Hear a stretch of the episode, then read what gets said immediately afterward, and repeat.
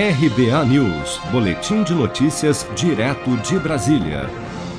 O diretor de logística do Ministério da Saúde, General Ridalto Fernandes, classificou nesta quinta-feira como perigoso o cenário de abastecimento de oxigênio nos pequenos hospitais do interior do país. Em audiência pública no Senado, Ridalto Fernandes pediu o apoio dos parlamentares para que o Congresso e o Ministério da Saúde se empenhem em uma mudança legislativa com urgência para que as grandes empresas não se recusem a abastecer carretas de outras empresas envasadoras que atendem principalmente as cidades do interior.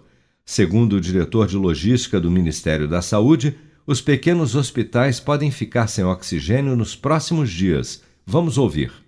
É, hoje o problema que a gente está vivendo é, não é em relação ao oxigênio líquido. Claro, isso é sempre uma preocupação. Grandes hospitais recebem oxigênio líquido direto, tem que manter o seu fluxo, tá certo? Senão nós teremos perda de vida em quantidades imensas. Mas hoje o maior risco de perdas de vida está nas pequenas unidades, mesmo nas capitais, e nos hospitais do interior. São aqueles que vivem do oxigênio gasoso, como acabou de falar aqui o nosso representante da Cacoal. Tá bem? Ele deu um exemplo aqui, mas isso está acontecendo em todo o Brasil. Então, se nós observarmos o mapa, e já respondendo aqui um pouco a algumas perguntas que foram feitas, né, eh, quais são os municípios por onde nós estamos, eh, estamos sentindo mais, mais dificuldade, eu diria que no Acre, o Acre só, só trabalha com oxigênio gasoso. Até os grandes hospitais da capital, de Rio Branco, trabalham exclusivamente com oxigênio gasoso, não recebe oxigênio líquido. O Acre todo, né?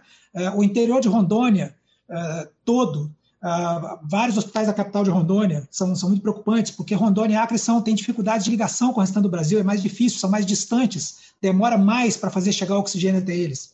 É, o, interior, o, interior, dos estados da região sul, Rio Grande do Sul, Paraná, Santa Catarina, uh, os municípios que são particularmente servidos com oxigênio gasoso. Então, aí está a nossa preocupação.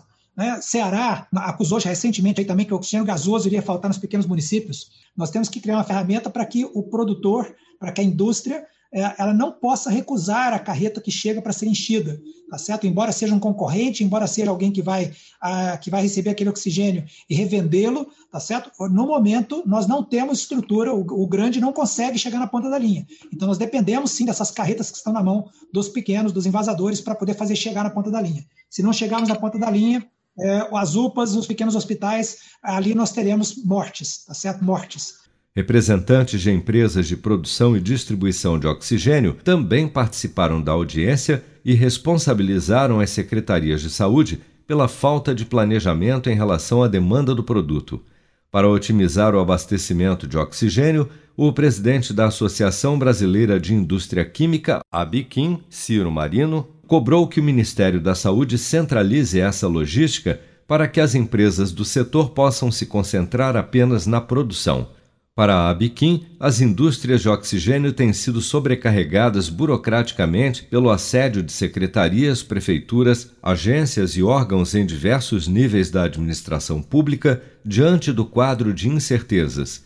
Sobre esse assunto, a diretora da Anvisa, Meiruzi Freitas, que também participou da audiência, adiantou que mecanismos de centralização da gestão da logística relacionada ao oxigênio medicinal devem estar prontos em breve. Vem aí o grande sucesso das paradas. Uma música que está dando o que falar e pode fazer você ganhar 5 mil reais todas as semanas. Sucesso!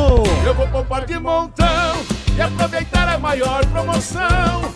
Posso até ganhar mais de um milhão. Promoção Poupança Premiada Sicredi. A sua economia pode virar um dinheirão. Traga sua poupança para o Sicredi e concorra a 2 milhões e meio de reais em prêmios. Confira o regulamento em poupancapremiadasicredi.com.br.